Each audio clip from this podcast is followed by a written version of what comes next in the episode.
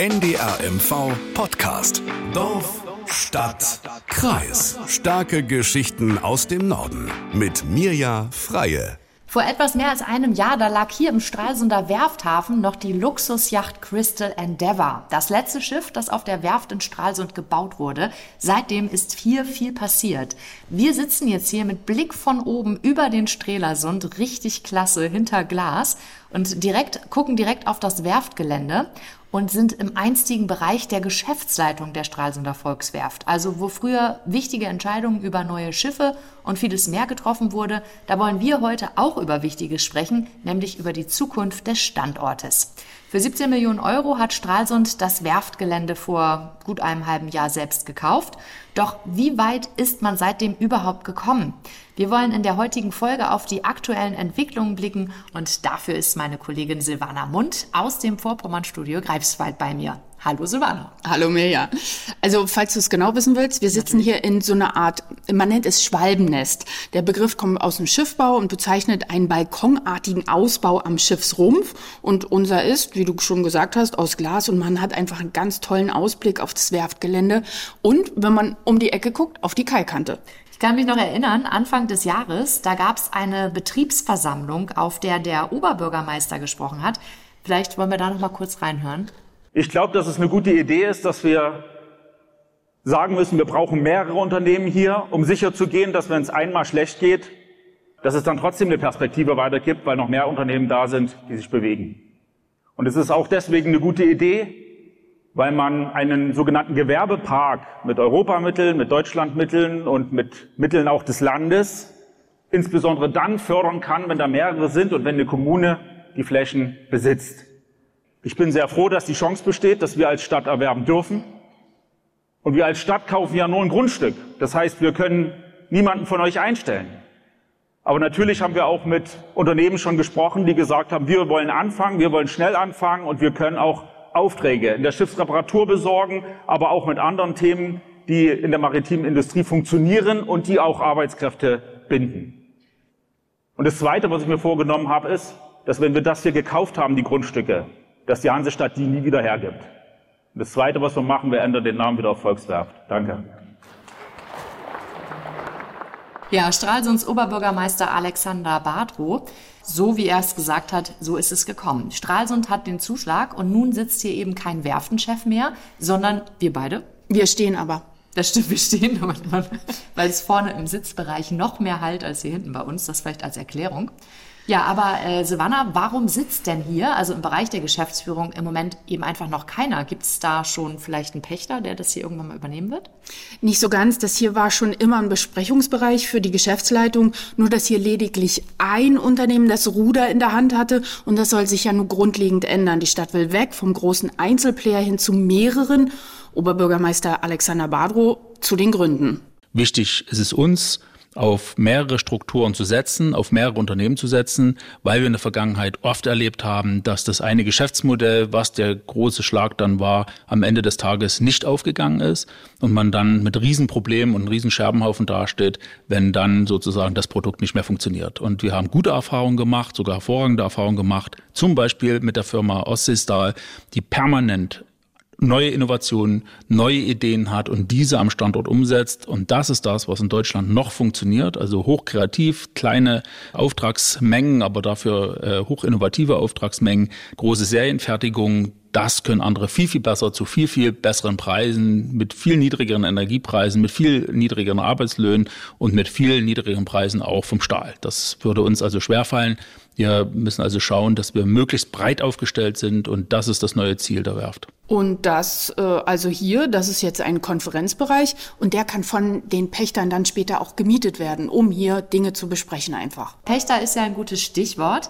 Ähm, der erste, der sich hier jetzt angesiedelt hat oder besser weiter ausgebreitet hat, möchte ich mal sagen. Du hast es eben schon mit dem Finger gezeigt, zumindest in die Richtung. Das ist ja irgendwie die Firma Ostseestahl. Ostseestahl oder Ostseestahl? Wie sagt man? Stahl Original, weil das ist ein niederländisches Unternehmen, aber hier hat sich schon Stahl, Ostseestahl, Ostseestahl. eingebürgert okay. sozusagen. Und ähm, also wie gesagt, wenn man hier jetzt aus dem Fenster gerade ausguckt, das heißt also äh, von Richtung Osten, Richtung Osten guckt, äh, also Richtung Greifswald würde ich jetzt sagen, dann kann man Ostseestahl sehen. Was hat denn das Unternehmen äh, hier genau vor? Lach ruhig.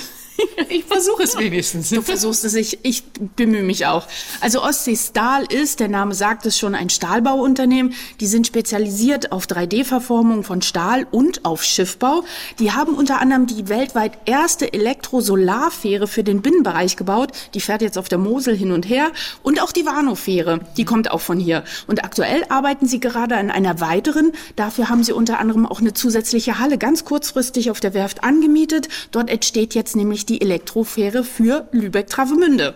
Die ist einfach zu groß für das Gelände von Ostseestahl. Außerdem hat die Volkswerft ja den großen Schiffslift, der die Fähre dann auch ins Wasser direkt setzen kann. Und langfristig hat Ostseestahl eine weitere Halle, die 205, angemietet mit drei sogenannten Hallenschiffen. Was darin passiert, das hat uns äh, der Geschäftsführer Thomas Kümstedt erklärt. Ein neues Geschäftsfeld, was wir bei uns entwickelt haben und dabei sind weiter zu entwickeln, ist der Bau von Klappen und Luken für Megajachten. Ein sehr spezielles Geschäftsfeld, geht weit über den normalen Stahlbau hinaus, weil da auch Hydraulik, Elektrik, Automatisierung und Sicherheitssysteme integriert werden müssen. Ein zweites Geschäftsfeld, was wir neu für uns erschlossen haben, ist der Bau von industriellen Anlagen im weitesten Sinne des Wortes. Da haben wir das geschafft, mit einer Firma aus Baden-Württemberg eine Kooperation zu etablieren, die sich auf die Herstellung von Misch- und Rührorganen spezialisiert hat, auf deutschen Quirl. Warum kommen die zu uns? Zum einen sind deren Produkte so groß geworden, dass sie auf der Straße nicht mehr transportierbar sind. Das heißt, sie brauchten einen Fertiger am Wasser. Zweitens brauchen sie einen Fertiger, der extrem hohe Qualität liefern kann. Und drittens brauchen Sie diesen Fertiger, der eine Möglichkeit äh, von dem Kerngeschäft dieser Misch- und Rührwerkstechnik keine Ahnung hat, damit er Ihnen nicht äh, den Markt abfährt bzw. Konkurrenz macht. Und so hat sich eine Zusammenarbeit entwickelt, die für beide Seiten, glaube ich, sehr vorteilhaft ist. Und es ist noch ein weiteres Projekt von Ostsee Stahl geplant. Darüber will das Unternehmen aber noch nicht sprechen. Gerade die Klappenproduktion und auch die Rührwerke, also die Quirle. ich habe deine Augen gesehen. Das ist, das ist ein Projekt, das ist langfristig angelegt und das verspricht auch erstmal ganz kontinuierlich Arbeit für Ostseestahl. Ja, also wir müssen als Erklärung sagen, wir haben eben beim, beim Anhören des O-Tons doch ein bisschen lachen müssen über, das, über die Bezeichnung Rührwerk und dass sich dann dahinter, also der, der normale Handmixer verbindet oder was ist das? Nein, es ist kein Handmixer, es ist so ein riesengroßer Ach, Quirl, okay. dass der, der ist einfach zu groß, um ihn auf der Straße zu transportieren, deswegen muss er hier aufs Schiff geladen werden. Also, also deswegen die Kaikante. Alles klar, okay. So, habe ich schon wieder was gelernt. Ähm, wie viele Menschen sind denn im Moment da aktuell beschäftigt? Na, in dem zusätzlichen Bereich, also in dieser Halle 205, ehemals Halle 8, also wer die Werft noch vor der Wende kennt, sind es zunächst 40 Leute, es sollen aber mehr werden. Und an der Fähre arbeiten nochmal zwischen 40 und 60, aber das ist eben nur temporär, weil eben projektbezogen. Jetzt noch eine kleine Erklärung zum Ton. Vielleicht, ich weiß nicht, ob man das äh, hört. Wir haben hier heute extrem starken Wind und der zieht hier um das äh, Schwalbennest herum und das hört man. Also auch gerade die Flaggen wehen arg und klappern manchmal an die Fenster. Also falls Sie sich da wundern, was das für Hintergrundgeräusche sind, das gerade zum Beispiel, das ist tatsächlich der Wind. Richtig. Das klappert da oben aus der, aus der Decke, klappert's. Ach, kannst du mal sehen. Ja, stimmt, da ist ein bisschen, naja, kommt Luft rein. Ja, aber es gibt auch äh, schon weitere Pächter hier auf dem Gelände, ne? Ja, German Sustainables, das ist ein Start-up, das eine Windkraftanlage Ach, entwickelt. Ja? ja, genau, bei der sich äh, die Flügel um den Mast herumdrehen, heißt deutlich weniger Lärm, deutlich weniger hoch. Und für die Entwicklung des Prototyps sind zehn Leute eingestellt worden, darunter Tobias Jacobi. Der 25-Jährige hat früher bei Nordex in der Rotorblattfertigung gearbeitet und wurde dann quasi aus einer Transfergesellschaft heraus rekrutiert. Wenn das klappt mit der Zertifizierung, sehe ich hier die Chance, dass ich bis zur Rente auch hier bleibe. Ist ja eigentlich was für die Zukunft. Also, ja. Also, wenn es äh, an der Zertifizierung wird ja momentan dann gearbeitet, ne? Dazu brauchst du aber erst den Prototypen sozusagen. Und dann ist das Potenzial laut Unternehmensangaben so groß, denn kleine und leise Windkraftanlagen, die können eben auch in Industriegebieten stehen, wie zum Beispiel hier auf der Werft. Ja, Dazu kommen wir aber später noch. Okay, also gerade jetzt im Moment äh, können wir ja jede Anlage mit Windkraft gebrauchen. Genau, darum geht's. Ne? Die politischen Rahmen, also der, äh, der politische Wille ist da, es muss jetzt was passieren, genau. Ja. Äh, und dann Kommen wir zum dritten Pächter hier, hat ja auch Fosen Pachtvertrag unterschrieben. Die Norweger wollen ja Schiffe bauen, aber noch ist eben nicht viel passiert. Doch die Hoffnung, dass in Stralsund weiterhin eben Schiffe im ganz großen Stil gebaut werden, die ist noch immer groß. Zum Beispiel auch bei Erik Augustin, den habe ich getroffen. Der hat mal auf der Werft hier gelernt, auch sein Vater hat auf der Werft gearbeitet. Der hat alle Höhen und Tiefen erlebt, ist Ende Juli dann aus der Transfergesellschaft ausgeschieden, ist jetzt arbeitslos. Erik Augustin könnte vermutlich wirklich sofort bei zig anderen Firmen anfangen, aber er wartet eben darauf, dass Fosen sich meldet. Das Herz schlägt natürlich weiterhin auch für den Schiffbau, ne, gar keine Frage. Ich habe es gelernt, ich war viele Jahre da, war ja bis zum Schluss jetzt dann auch wieder da, war zwischendurch in Schlossereien, also kenne auch andere Sachen und weiß auch, wie es ist, woanders zu arbeiten und nicht nur auf der Werft, aber es ist halt, Schiffbau ist Schiffbau. Wenn man das gelernt hat, man, ne, es entsteht halt auch was, was Großes, ne, was nicht jeder gebaut hat das ist auch interessant. Das ist vielfältig, es ist abwechs äh, abwechslungsreich. Du machst viele verschiedene Sachen. Du bist nicht immer nur an der gleichen Sache bei. Ne? Wenn du dann so ein Schiff, äh, du wächst ja mit dem Schiff auch mit, wenn das entsteht vor allen Dingen letztendlich das Endprodukt, was da entsteht, ne, ist halt auch dann sehr gigantisch und ist auch Sache, auf die man stolz sein kann. Ne. Wir haben auch schon Schiffe gebaut, die weltweit im Einsatz sind ne, und auf die man auch eine der, der modernsten, der schnellsten Schiffe auf dieser Welt gebaut. Und das ist dann auch was, worauf man stolz sein kann. Kurze Frage nochmal zu Erik Augustin. Das ist ein gebürtiger Stralsunder, ne? Nee, äh, das, das kann ich dir gar nicht sagen, wo der geboren ist. Aber er wohnt hier immer noch in der Region. Na, das, ich hatte jetzt so das Gefühl, ne, wenn man so eng mit dem Schiffbau verwurzelt ist, dass er vielleicht ähm, aus der Tradition heraus sozusagen auch an diesem Werftstandort hängt. Total, ne? komplett, also wirklich. Und so wie er warten eben viele auf Fosen. Ne? In der Transfergesellschaft Küste sind aktuell noch rund 200 ehemalige Mitarbeitende der MV-Werften in Stralsund. Und ich habe auch mit Geschäftsführer Oliver Fieber, der sitzt in Bremen, gesprochen und der sagt, rund die Hälfte hat tatsächlich auch schon eine konkrete Perspektive. Wenn man sich dann die Arbeitgeber anschaut, um wen es sich da so handelt, dann sind das natürlich die üblichen Verdächtigen aus der Branche. Es sind diejenigen, die sich äh, in Stralsund auf dem ehemaligen Werftgelände niedergelassen haben, also Ostseestahl und so weiter. Aber es sind natürlich auch, sagen wir mal, Unternehmen, die in Rostock, äh, in Greifswald, in Wismar ihren Sitz haben, weil die Kollegen natürlich sagen, also sie müssen sich ja auch jetzt äh, sehr konkret äh, Gedanken machen, wie sie ab Oktober, November ihre Familien zu ernähren haben. Und von daher haben die das Arbeitsverhältnis dann jeweils aufgenommen. Aber auch da nochmal der Hinweis, wenn am Standort dann konkret die Arbeitsplätze geschaffen würden, dann wäre der eine oder andere sicherlich auch bereit, sich aus, aus laufenden Beschäftigungsverhältnissen wieder neu zu bewerben.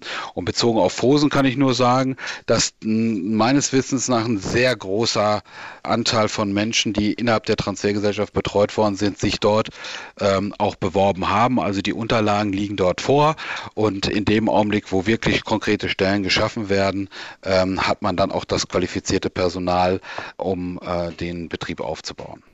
Das klingt ja nach sehr viel Hoffnung und äh, ja, guten Aussichten theoretisch. Aber was sagt denn Frozen Yards? Hat man von denen schon mal was gehört?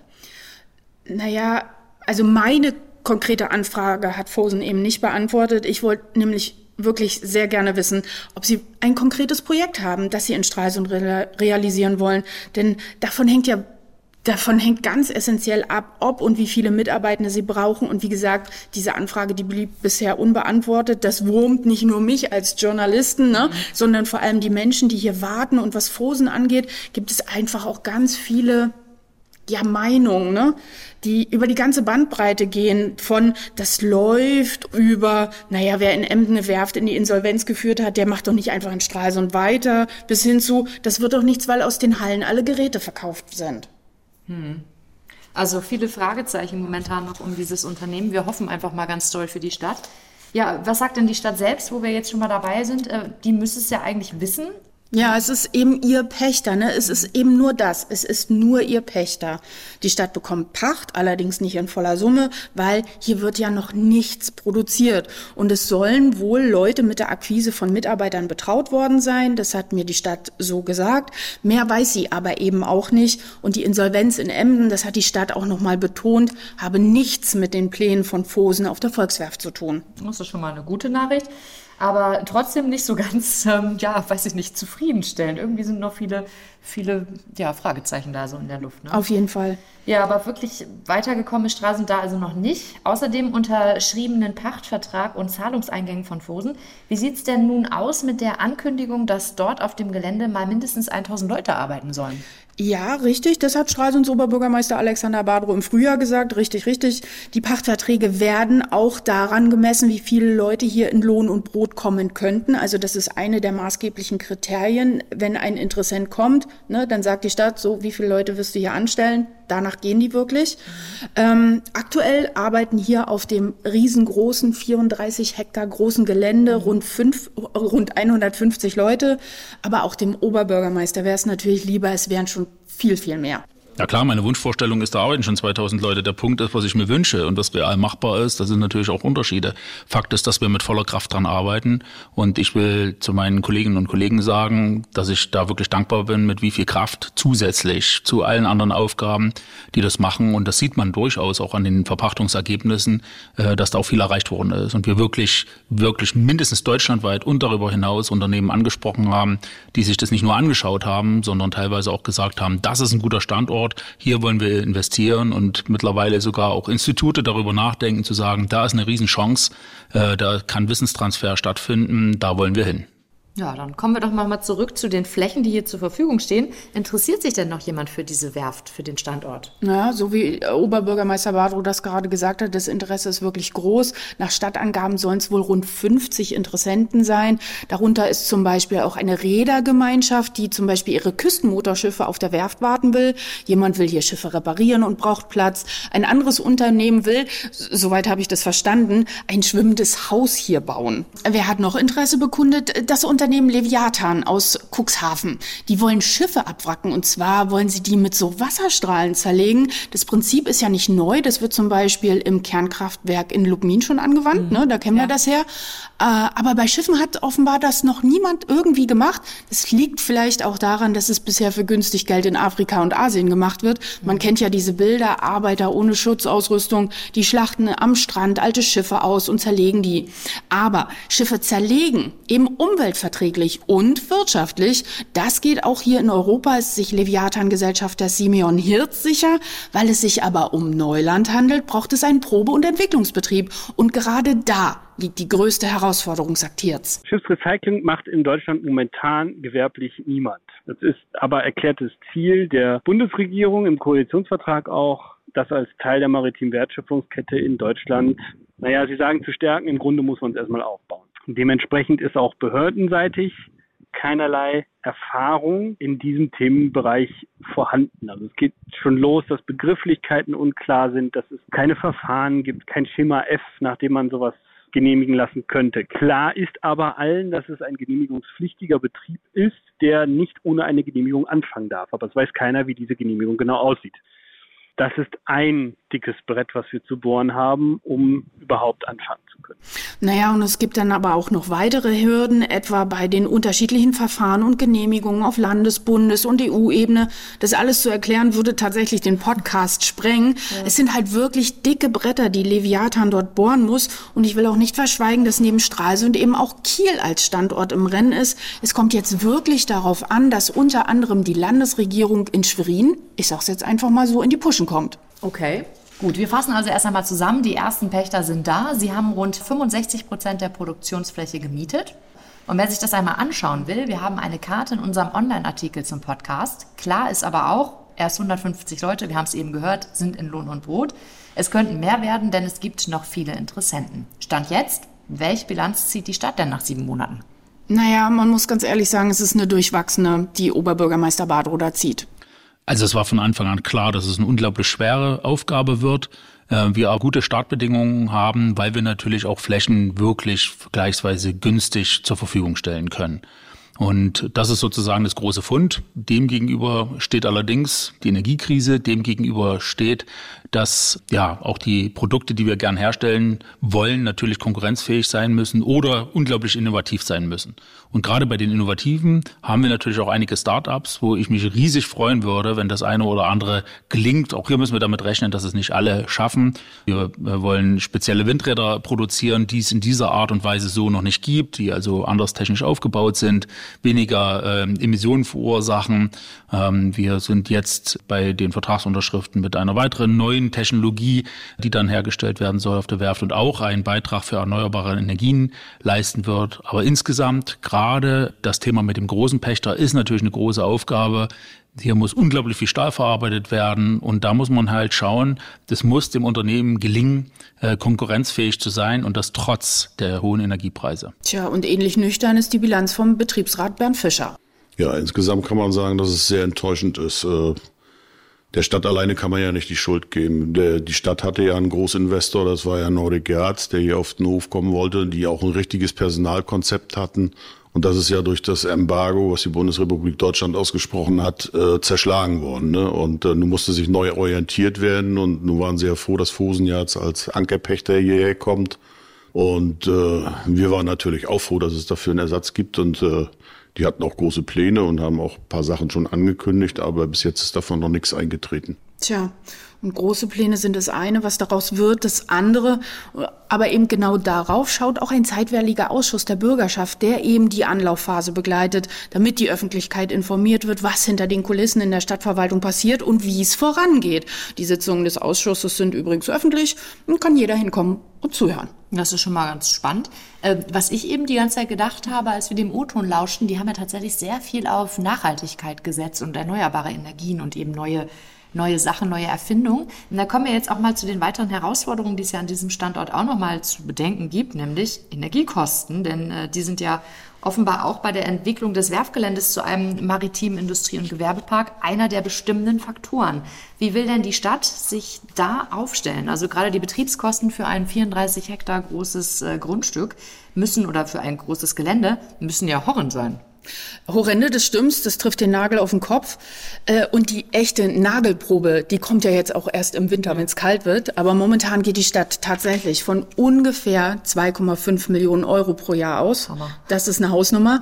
Ähm, einen großen Teil davon müssen ja auch die Pächter bezahlen. Und solche Betriebskosten, die machen die Verpachtung aktuell auch sehr unattraktiv. Man stellt sich vor, da kommt ein Unternehmen, will eine Produktion aufbauen, hat ohnehin schon hohe Anlaufkosten und muss dann noch horrende Summen für zum Beispiel Energie zahlen, da überlegt man sich sicherlich zweimal, welchen Standort man wählt. Definitiv. Hat die Stadt denn da irgendeine Lösung, also wie sie den Standort vielleicht dann noch attraktiver machen kann?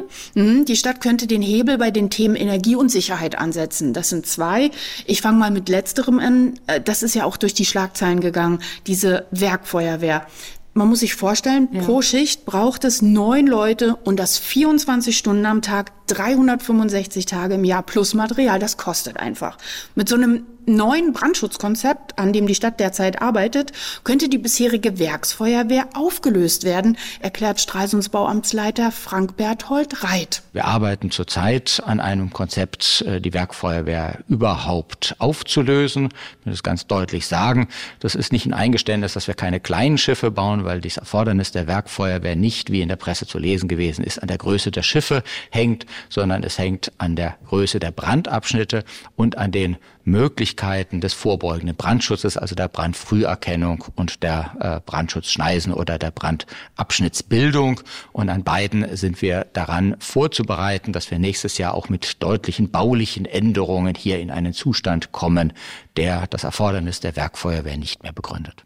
Bauliche Änderungen wirst du dich wahrscheinlich fragen, was, worum es da ja, geht. Ähm, vielleicht auch alle anderen auch. Es sollen zum Beispiel in der großen Schiffbauhalle, das ist ja ein riesiges also ein riesiges Monster ja, sozusagen. Riesig, ne? genau. Also in dieser Halle sollen sozusagen Brandschneisen eingerichtet werden, wo quasi niemand arbeitet und damit ja eigentlich auch nichts brandgefährliches passieren kann. Es sollen Feuerwände eingezogen werden und solche ganz speziellen Geräte eingebaut werden, mhm. die Brände frühzeitig erkennen können. Diesen Umbauarbeiten fällt allerdings auch das jetzige Ausbildungszentrum zum Opfer. Es soll aber in einer neuen Halle entstehen. Die neuen Pächter haben sich mit der Stadt insoweit arrangiert, dass sie Mitarbeiter bereitstellen, die im Brandschutz ausgebildet werden. Also quasi wie so eine Art freiwillige Feuerwehr, sagt Reit. Das ist ein in der Industrie sehr bewährtes Mittel mit einer quasi freiwilligen, das nennt sich dann nicht mehr Werkfeuerwehr, sondern Betriebsfeuerwehr, einer freiwilligen Feuerwehr zu arbeiten, weil natürlich diese freiwillige Feuerwehr nur noch dann da ist, wenn auch produziert wird. Die hohen Kosten der Werkfeuerwehr entstehen ja dadurch, dass ich 24 Stunden am Tag sieben Tage die Woche rundum immer die Gruppenstärke vorhalten muss. Das heißt also auch samstags, sonntags, wenn weit und breit keine Produktion am Standort stattfindet, muss ich die hohe Mannschaftsstärke der Werkfeuerwehr beibehalten. Und äh, das heißt natürlich, dass ich, äh, ich sag mal, einen Anteil der Feuerwehrkosten habe, wenn ich das nicht umstelle in eine freiwillige Feuerwehr mit eben den ergänzenden Maßnahmen, verringerte Brandabschnitte, automatische Brandfrüherkennung, dass das von den Nebenkosten für die Firmen nicht mehr tragbar ist. Naja, und so hofft die Stadt eben vielleicht ein bis zwei Millionen Euro einsparen zu können. Es ist mir eben noch eine Frage im Kopf aufgeploppt, ähm, und zwar, du hast gesagt, das Ausbildungszentrum. Wer wird denn da gerade ausgebildet? Nein, dort wird momentan niemand ausgebildet. Die, Azu äh, ja, die um Azubis, zukünftige. genau. Alles Es geht um zukünftige Azubis. Die Azubis hier am Standort, die sind alle in anderen Firmen untergekommen, auch die Dualstudierenden.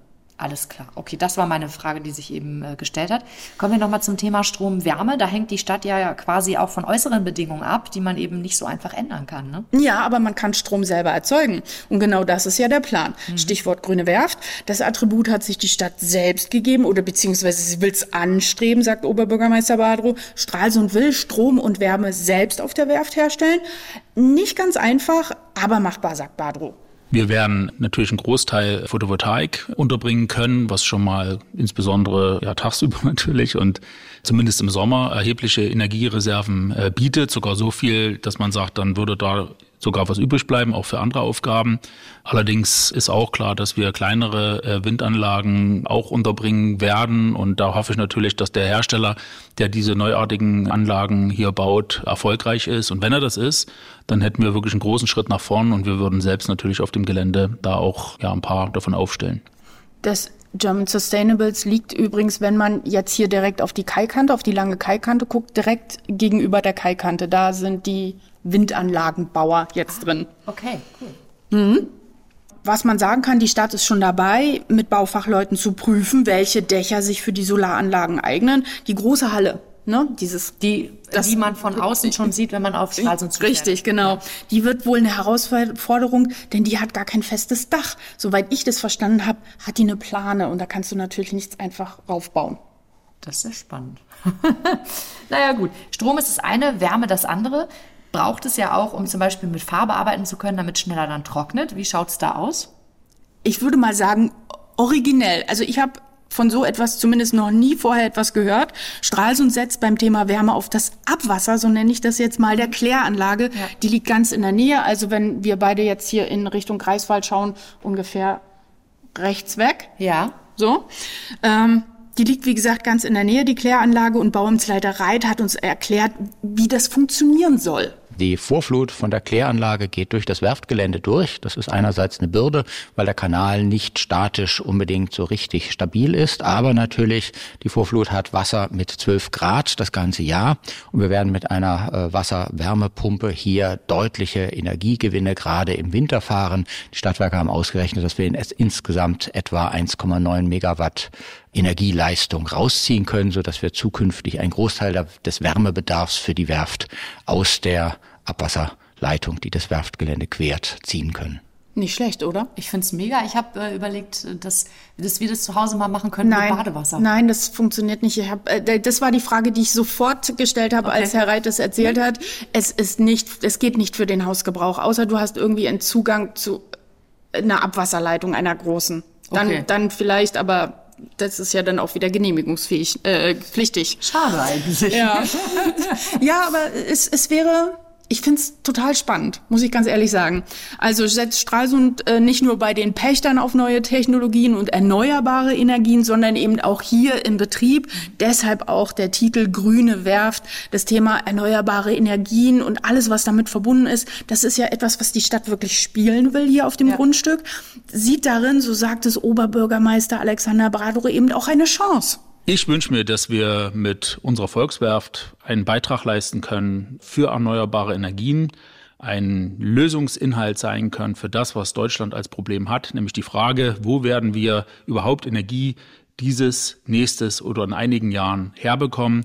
Dazu würden wir gern einen Beitrag leisten. Wir haben das auch Herrn Habeck äh, und seinem Ministerium geschrieben und ich würde mir wünschen, dass wir zumindest äh, nach jetzt über einem Monat wenigstens eine Antwort auf diesen Brief erhalten. Tja, mal schauen, ob die Stadt auf ihr Angebot eine Antwort aus Berlin bekommt. Ja, definitiv. Äh, warten wir das mal ab. Für die Werften in Wismar und Warnemünde, da sieht es ja ein bisschen anders aus. Beide dürfen in Zukunft Schiffe für die Bundesmarine bauen und oder reparieren. Wer sich jetzt für diese Entwicklung interessiert, auch dazu haben wir eine Podcast-Folge von Dorfstadt Kreis herausgebracht. Die gibt es zusammen mit weiteren spannenden Episoden von Dorfstadt Kreis in der ARD Audiothek. Am leichtesten, Sie abonnieren uns einfach. Ja, und ansonsten die Werften bei uns im Land, die haben eine lange Tradition. Darum haben sich auch tatsächlich schon Hörer bei uns gemeldet und sich dieses als Thema für einen Podcast unbedingt gewünscht. Kann man auch verstehen, wenn man überlegt, ich glaube, in Stralsund haben zu Hochzeiten mal 8000 Leute ja. hier auf der Werft gearbeitet. Wir haben es eben auch schon bei dem jungen Mann gehört, wo, wir ja, wo ich ja schon vermutet habe, dass es vielleicht ein Stralsunder ist, der irgendwie auf diese Vergangenheit guckt. Und deswegen haben wir uns ähm, auch mal ein Stück aus der Vergangenheit herausgepickt. Das ist vom 1.12.1982, glaube ich. Genau, da wurde das gesendet. Das bedeutet also, es ist wahrscheinlich am Tag davor. Da gab es nämlich eine Schiffsübergabe und es hörte sich so an. Ich wünsche dem Schiff allzeit gute Fahrt. Also Kapitän, meine herzliche Gratulation zur Übergabe dieses Schiffes. Ich wünsche Ihnen persönlich alles erdenklich Gute, immer eine gute Planerfüllung, immer eine gesunde Heimkehr. Огромное спасибо. Я надеюсь, что судно und ich hoffe, dass das Schiff mit diesen Zertifikaten. Also was man da hört, ist im Hintergrund eine russische Übersetzung, denn das Schiff war für die Russen. Das ist laut unserem Archiv war es die Übergabe des 1200. Schiffs hier auf der Volkswerft. Es war ein Supertrawler Atlantik, der Ende ja, November 82 an die damalige Sowjetunion ging. Und wie du es schon gesagt hast, damals haben wirklich 8000 Leute hier auf ja. der Werft in Stralsund gearbeitet. Ja, vermutlich die absolute Hochzeit der Werft und deutlich wurde das dann eben 1985, als die Volkswerft Stralsund vom Londoner Lloyd als Nummer eins in der Welt beim Bau von Fischereischiffen geführt wurde. Das waren noch Zeiten, ne? Auf jeden Fall. Ja, genau. Wenn Sie auch noch mal ein Thema hier besprochen hören möchten oder weitere Ideen oder Anregungen haben, dann schreiben Sie uns doch gerne eine Mail an dorfstadtkreis.ndr.de. So, Silvana, wir sind jetzt wieder im Hier und Jetzt. Wir haben über Projekte und Ideen gesprochen, die aufgehen könnten. Aber wie wahrscheinlich ist es denn, dass das auch so klappt? den Plan, die Werft selbst in die Hand zu nehmen, wegzugehen vom großen Player hin zu kleineren und oder innovativen Unternehmen und Projektarbeit? Ja, ja, genau. Plan? Genau ja. diesen Plan. vor allem vielleicht, ähm, vor allem vielleicht im Vergleich mit den anderen Werftstandorten, die ja eben Bundesmarine Schiffe bauen, Schiffe bauen TKMS, ne, Arsenalstandort, genau. ja, ja, das ist schon, das ist wahr. Ähm, ich sage mal so, Branchenkenner sagen, dass der Ansatz mit diesem maritimen Industrie- und Gewerbegebiet funktionieren könnte. Thomas Kümstedt von Ostseestahl zum Beispiel. Ich finde, das ist eine sehr weitsichtige Entscheidung. Wenn man sich das anguckt, wie Schiffbau heute funktioniert, ist er in Deutschland nach wie vor dominiert von großen Werften, die eine sehr hohe Fertigungstiefe haben. Das heißt, einen Großteil der Fertigung des Schiffes selber machen und auch die notwendigen Kapazitäten, sei das physische Kapazitäten an Anlagentechnik, aber auch äh, Menschen und Software und Know-how im eigenen Hause vorhalten. Das ist auf den ersten Blick äh, sehr gut und wirtschaftlich, solange man nur noch Arbeit hat. In dem Moment, wo mal ein Auslastungsloch entsteht, wie wir das zum Beispiel in den letzten Jahren hatten, unter anderem durch Corona bedingt, sieht man sich wirtschaftlich dann sofort mit erheblichen Fixkosten äh, belastet, wenn dagegen keine Wertschöpfung steht, was dazu führen kann oder führen wird, ähm, dass man irgendwann Insolvenz anmelden muss. Bei dem aktuellen Modell äh, kann man die Projekte akquirieren als Unternehmen und sich dann die Hallen für die Zeit, die notwendig ist, anmieten um dann die Projekte zu realisieren. Das heißt, in der Zeit, wo keine Projekte realisiert werden, weil einfach der Markt nicht da ist oder der Markt sich ändert, wäre man für die Zeit von den Fixkosten entlastet, hat damit eine ganz andere Kostenstruktur als die klassischen Werften und ist aus meiner Sicht auch der richtige Weg, um langfristig wettbewerbsfähig hier in Straßen Schiffe zu bauen. Die Idee kommt nicht von uns. Es gibt mehrere Werften in Europa die dieses Modell schon praktizieren. Beste Beispiel ist die alte Mutter- oder Schwesterwerft der Volkswerft in Odensee.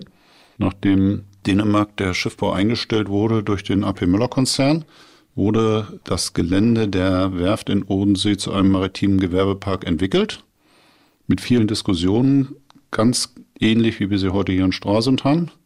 Wenn man aber in den Rückspiegel guckt, drei Jahre nach der Entscheidung, den Schiffbau in Odensee aufzugeben und einen maritimen Gewerbepark äh, zu etablieren, haben mehr Leute auf der Werft gearbeitet als jemals zuvor. Und das ist natürlich auch ein schönes Beispiel, was schön wäre, wenn man das hier in Stralsund wiederholen kann. In Finnland gibt es übrigens auch eine Werft, die sich erfolgreich zu einem maritimen Industrie- und Gewerbepark entwickelt hat. Und ähnlich wie Kümstedt sieht es auch der Verband für Schiffbau und Meerestechnik. Ich habe mit Reinhard Lügen, dem Hauptgeschäftsführer des Werftenverbandes in Hamburg, gesprochen und ihm genau diese Frage gestellt, ob es die richtige Entscheidung war, gerade vor dem Hinblick, dass Stralsund, wenn man mal eben auf Warnemünde und auf äh, Wismar schaut, ob Stralsund vielleicht doch den großen Wurf verpasst hat. Das ist eine ähm, Frage, die man sicherlich ähm, im, im Nachhinein erst richtig wird beantworten können. Aber wir hatten schon das Gefühl, zu dem Zeitpunkt, wo sie getroffen wurde, war das eine gute Entscheidung. Sicherlich auch mutig, das muss man sagen, von der Stadt. Aber wir haben ähm, andere Standorte gesehen, äh, bei denen es zu, wo, wo sozusagen keine Investoren nachher gefunden werden konnten oder Investoren gefunden wurden, die dann aber eigentlich nur als Immobilienverwalter ähm, äh, auftraten und das ist auch nicht zwingend zielführend. Also in meiner ostfriesischen Heimat gibt es dafür leider ein Beispiel, wo das dann gar nicht gut gelaufen ist. Insofern, ich glaube, das war eine gute Entscheidung, aber das, äh, die Geschichte ist natürlich noch nicht zu Ende erzählt. Genau.